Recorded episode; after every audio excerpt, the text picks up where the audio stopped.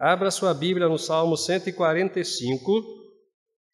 Nós vamos ler os versículos de 4 a 7. Nós estamos trabalhando temas muito importantes para a família. Nós temos conversado com os irmãos sobre a necessidade de blindarmos as nossas famílias, porque vivemos dias muito ruins, irmãos, muito complicados, muito delicados, e quando a gente passa por um momento como esse, um momento muito bonito, um momento de emoção, um momento de carinho, não? surge em nosso coração, no coração da família, a preocupação. E uma preocupação que é legítima.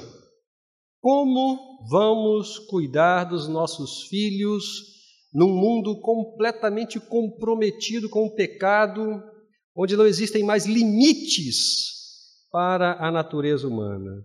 Nós tivemos aqui, é, semana passada, se não estou equivocado, um seminário sobre ideologia de gêneros, com muita propriedade.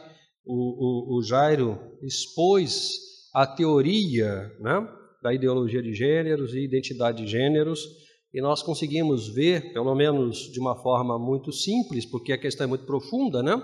Nós conseguimos perceber como de fato o diabo tem trabalhado. Ontem, num atendimento a um jovem, a gente conversava sobre isso, sobre a forma, a estratégia, a paciência e a fidelidade que o diabo tem em seus propósitos, que é roubar, matar e destruir. Ele nunca se cansa. Nós nos cansamos, mas ele nunca se cansa. Ele continua batendo na mesma tecla desde o Éden, desde a tentação cedida, né, pelos nossos primeiros pais. Ele continua batendo, continua batendo, continua batendo, não? É?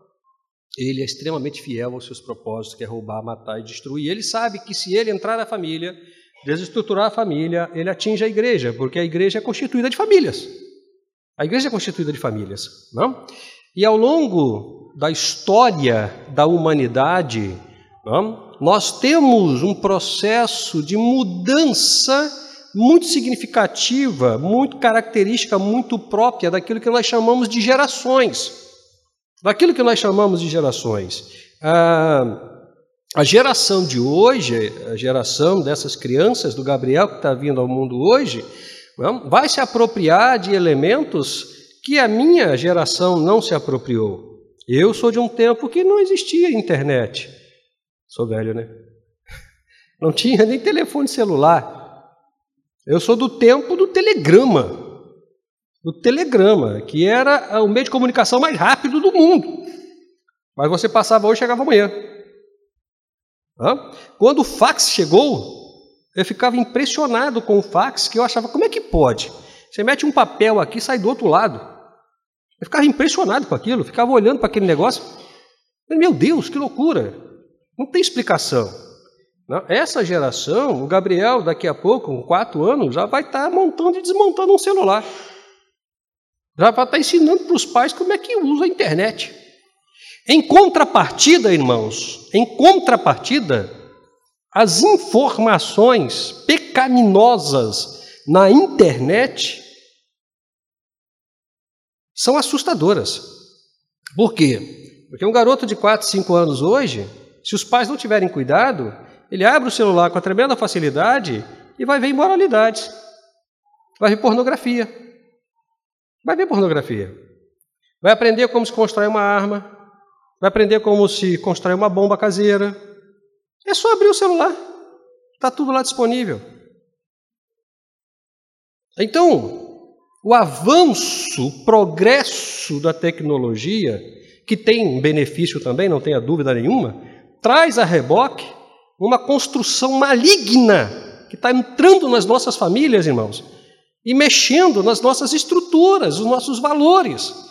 E aí a gente precisa prestar atenção nisso. Por quê? Porque a história da humanidade, eu digo, né, entre outras formas de classificá-la, é constituída de gerações. A minha geração é diferente da geração dos meus avós e bisavós e é diferente da geração dessa garotada. Eu estou inserido nessa geração e até hoje tem coisa que eu não sei fazer no celular. Há uns dias aí a gente estava no aniversário da, da filha de Rosângela e Jorge lá, e aí eu tirei uma foto, foi muito engraçado, tirei uma foto, e na foto saiu um reflexo no espelho né, da cabeça de uma das jovens que estava lá. E eu fiquei brincando com elas. Eu não, tira isso daí, como é que eu vou tirar isso daqui? Eu não sei. Ela falou, daqui, pastor. Dá para cortar. Falei, como cortar? Aí abri o celular, cortou a foto. Falei, meu Deus do céu, não sei como é que faz isso. Eu não sei como é que faz isso.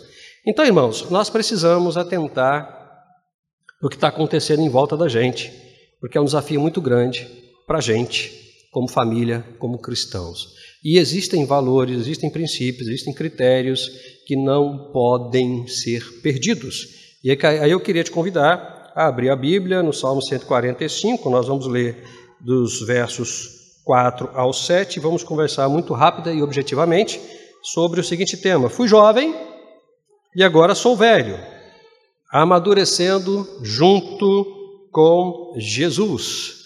Está ali na projeção, 145, do 4 ao 7. Uma geração contará a outra das tuas obras e anunciará teus atos poderosos.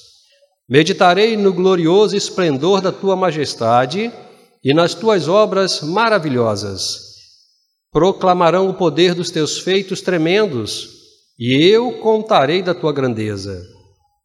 Lembrarão tua grande bondade e celebrarão com alegria a tua justiça. Vamos orar. Ó Deus, de toda graça, bondade e consolação, nós nos entregamos em tuas mãos para que o Senhor tenha misericórdia de nós e fale aos nossos corações nesta manhã em nome de Jesus. Amém, Senhor, e amém. Eu fui jovem, literalmente, e agora sou velho. E procuro, de fato, me esforço de fato para amadurecer junto com Deus, junto com Jesus. Cada geração e a gente falou que a história da humanidade, né, entre outras classificações, se classifica também né, pela compreensão e pela definição de gerações. Cada geração, meus queridos, possui peculiaridades próprias que as tornam únicas, exclusivas. Mas quanto tempo dura uma geração? Quando se trata de tempo, de data, na história da humanidade, inclusive na história bíblica, não? a gente tem algumas variações próximas. Não? Então, é, numa, num primeiro momento, em um primeiro momento, a gente poderia dizer que uma geração dura em média 20 anos. Ou seja, 20 anos separam uma geração da outra aproximadamente. Alguns estudiosos vão dar um pouquinho mais, menos não, mas um pouquinho mais. Vamos ficar com é, esse período de 20 anos aproximadamente, que é um período relativamente uh, aceitável para entender as mudanças das gerações ao longo da história da humanidade. O, quando o pastor Roberto pregou sobre conflito de gerações, se eu não estou equivocado, ele falou alguma coisa sobre classificações de gerações que a gente queria aprofundar aqui um pouco mais. Como eu disse, cada geração tem uma peculiaridade, tem uma característica que a define, e não a define apenas nominalmente, a define também é, no conteúdo, na prática, na aplicação da geração na sociedade. Os estudiosos trazem para a gente pelo menos, pelo menos, seis gerações e uma que está surgindo por aí que ainda não se definiu pelo marketing, não? Primeira geração, aquela que a gente chama de geração perdida. A geração perdida é a geração do início do século XX, século passado. Essa geração passou pela Primeira Grande Guerra Mundial. Ela passou pela Primeira Grande Guerra Mundial. A segunda geração, a chamada geração silenciosa. Essa geração já passou pela Segunda Grande Guerra Mundial. E eu estou sendo bem, bem resumido, né? nas características das gerações, porque na verdade é só uma informação.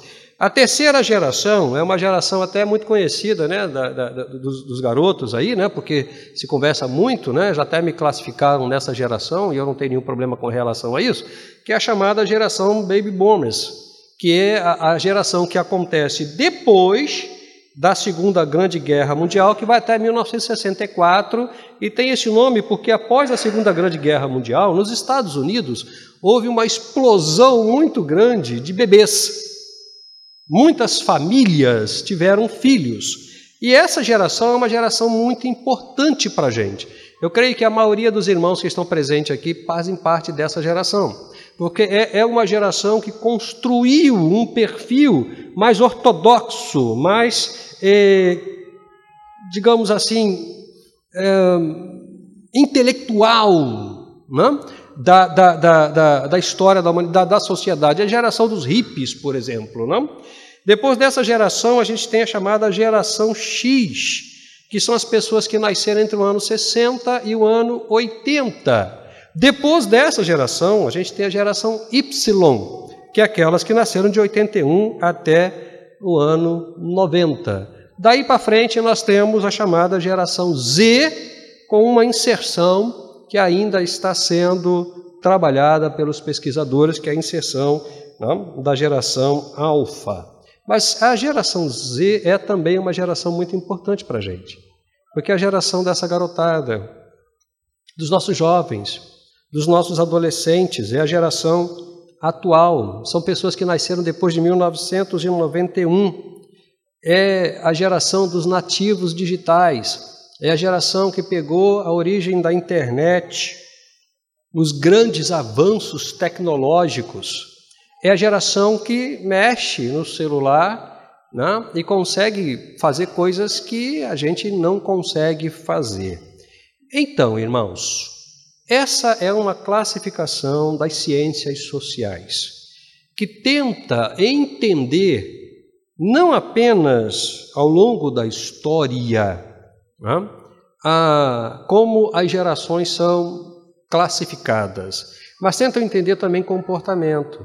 Por exemplo, a geração Baby Boomers, que é a minha geração, né? geração de 60 para frente, ela não conheceu o que essa geração Z e a geração Alpha que está surgindo aí, que é a geração dessas crianças, né, é, conhece em termos de tecnologia. Eu me lembro que o primeiro computador que eu trabalhei, eu trabalhei na minha vida, só a tela era quase o tamanho desse púlpito aqui. E a gente tinha um joguinho, não sei os mais antigos aqui talvez lembrem disso, né? porque a programação era programação DOS, a programação DOS, né? É, a tela era preta e você escrevia em branco, e a gente tinha um joguinho muito legal. A gente fazia campeonato nesse joguinho.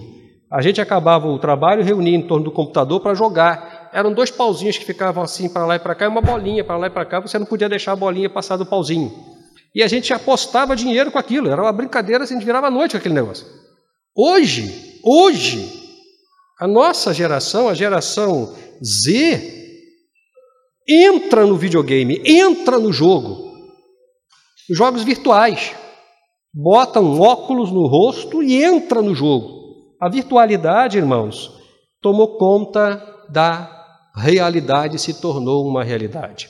Os conflitos vão existir à medida que as gerações anteriores não conseguem entender as novas gerações. Os pais não conseguem entender os filhos. E os filhos, por outro lado, não têm paciência com a não compreensão dos pais. Então, a gente tem uma, uma, uma, um desafio muito grande, que é como viver nessas essas relações e crescer nessas relações em Cristo Jesus. Como viver? Como caminhar? Porque nós temos algumas heranças. Ainda que as gerações possuam peculiaridades, sejam específicas, elas contribuem. Porque a gente não está falando de uma situação estanque, em blocos. Acabou uma geração, aquela se perde, começa outra geração. Não é assim que funciona.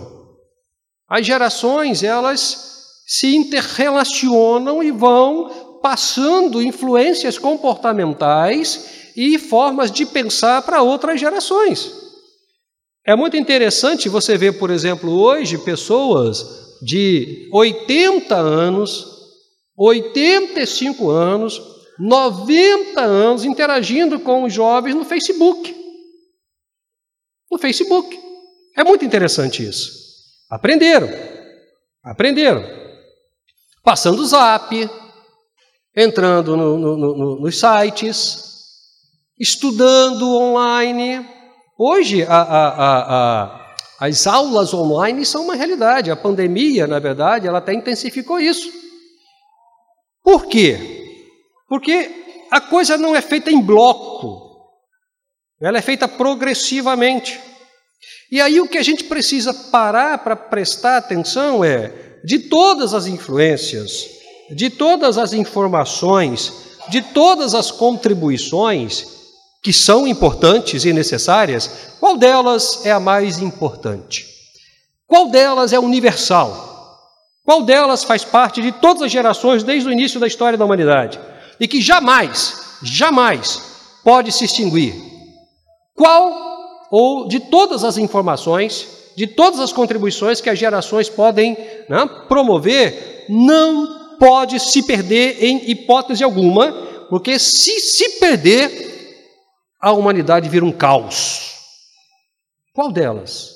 Eu penso que é a informação a respeito de Deus, o seu poder e as suas obras. Nós não podemos perder de vista essa informação. E olha que falar sobre Deus faz parte de todas as gerações. Todas as gerações. O desafio está em falar corretamente sobre Deus. O desafio está em falar corretamente sobre Deus. Nós precisamos compreendê-lo corretamente, à luz das Escrituras Sagradas, que também não, ultrapassou, ultrapassa e ultrapassará todas as gerações. A informação sobre Deus é tão progressivamente histórica e eterna quanto o próprio Deus. E nós não podemos abrir mão desse tipo de informação, porque ela é única. Ela é a única que pode nos fazer crescer sobre todos os aspectos. Sobre todos os aspectos. A tecnologia pode te fazer crescer na tecnologia. A ciência pode te fazer crescer na ciência. A filosofia pode te fazer crescer no conhecimento. A psicologia pode te fazer crescer nas questões emocionais. Mas Deus te faz crescer em todos os ambientes. Deus te faz crescer fisicamente. Deus te faz crescer emocionalmente. Deus te faz crescer intelectualmente. Deus te faz crescer espiritualmente. Conhecer a Deus. Informar sobre Deus é necessário para o crescimento, para a maturidade, para a construção de uma sociedade saudável, de uma família saudável. É muito importante. Por isso, nós não podemos deixar de falar de Deus.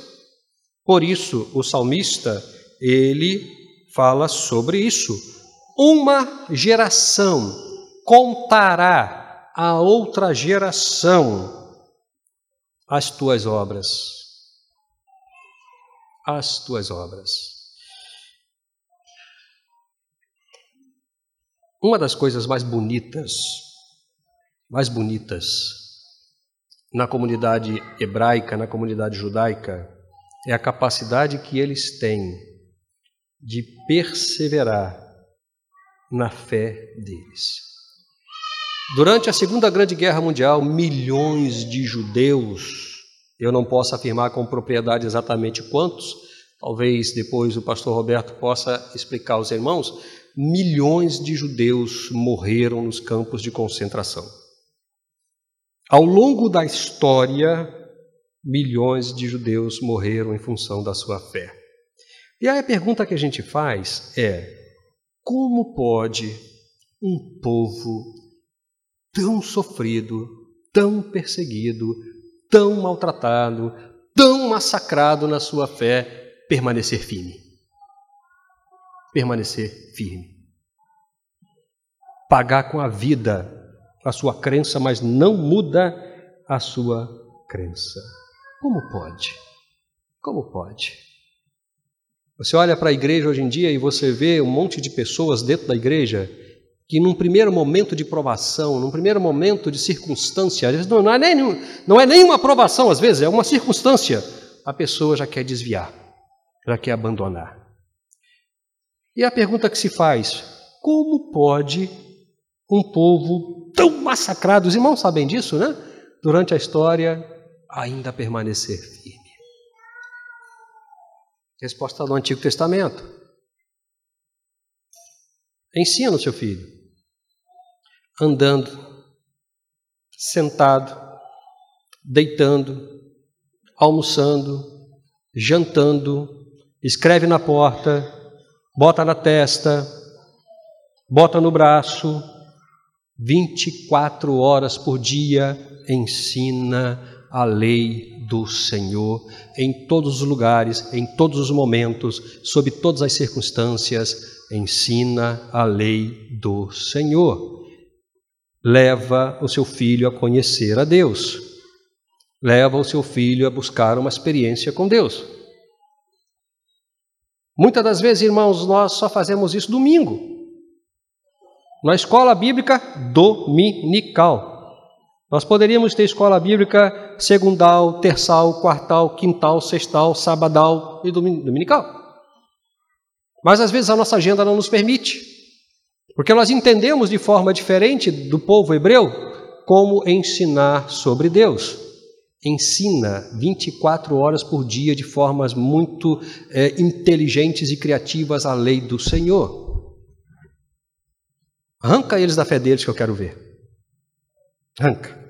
E uma geração passa para outra geração, que ensina para outra geração e preserva as tradições, os costumes e os princípios e a lei. Não? aos quatro anos de idade, um judeu já começa a estudar a lei, já começa a estudar a Torá, já começa a estudar o Antigo Testamento. Nós precisamos entender que o que dá sustentação para as nossas famílias, que dá crescimento para a gente, que nos permite realmente crescer de forma madura, é o conhecimento que a gente tem de Deus e que precisa ser um conhecimento absolutamente correto. Pois bem, mas como as gerações então podem crescer de acordo com o texto bíblico? Como as gerações podem amadurecer de acordo com o texto bíblico? Como eu e você não, podemos crescer de acordo com o texto bíblico em Deus, em Cristo Jesus? Pelo menos de três formas diferentes o texto nos informa isso. Primeiro, primeiro, contando sobre as obras e o poder de Deus. Contando, contando. Não? Eu, essa semana, não sei com quem eu conversei, perguntei para a pessoa assim: Você conhece um personagem chamado Hans Christian Andersen? A pessoa falou: Não, nunca ouvi falar na minha vida, nunca ouvi falar. Mas você conhece a história do patinho feio? Ah, conheço. Todo mundo conhece a história do patinho feio. Mas ninguém sabe que foi Hans Christian Andersen que escreveu essa, um dinamarquês que escreveu essa história. Por que, que a gente conhece a história? Porque nos contaram a história. Nos contaram a história. E não apenas nos contaram a história, a Disney continua contando a história. Nós contamos histórias para os nossos filhos. Algumas macabras, eu, quando era criança, aprendi a história do Saci Pererê. Até mostrei para o Roberto que tem um dia específico, né? Acho que esse mês, ou mês que vem, não sei, o dia do Saci Pererê. Mas nós podemos contar as histórias de Deus, contar as obras de Deus. Porque contar o que Deus faz, contar o que Deus fez, contar o que Deus vai fazer, é aproximar a gente de Deus é criar um caminho de crescimento em Deus, de crescimento em Cristo, porque é conhecimento da graça. Muitas famílias estão se perdendo porque não têm um tempo para sentar com os filhos e contar as histórias. Contar as histórias. Abrir a Bíblia e contar ter prazer em falar isso. Contar as histórias de Deus e do poder de Deus é uma forma que as gerações construíram, que a igreja precisa resgatar para promover crescimento e maturidade em Cristo Jesus. Segunda coisa que a gente pode estar se apropriando para crescer em Cristo Jesus e que o texto nos fala para a gente. Criar ambientes de reflexão sobre Deus. Porque pensar corretamente a respeito de Deus, irmãos, gera maturidade. O Salmo, o Salmo Primeiro, diz o seguinte: Bem-aventurado é o varão que, entre outras coisas, medita na lei do Senhor. Contar as histórias é fundamental, é bom e necessário, mas nós precisamos aprender a meditar, a refletir. E para que isso aconteça, você precisa parar. A nossa vida é muito corrida. A gente já dorme sabendo o que tem que fazer no outro dia. Já acorda em 220. Vai para lá, vai para cá, vai para lá, vai para cá, corre para lá, corre para cá e tal. Não, quando você vê, já acabou o dia. E você fez aquela oração rápida no almoço porque você é crente, fez na hora do jantar porque é crente, fez na hora que acordou porque é crente, lá dormir porque é crente, mas não consegue parar para meditar, pensar, refletir, analisar, considerar profundamente sobre Deus.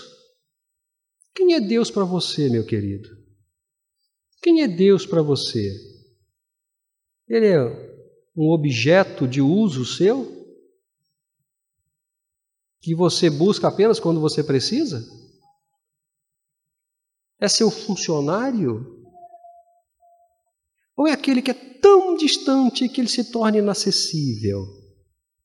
Quem é Deus para você? Você já passou, parou para pensar sobre isso?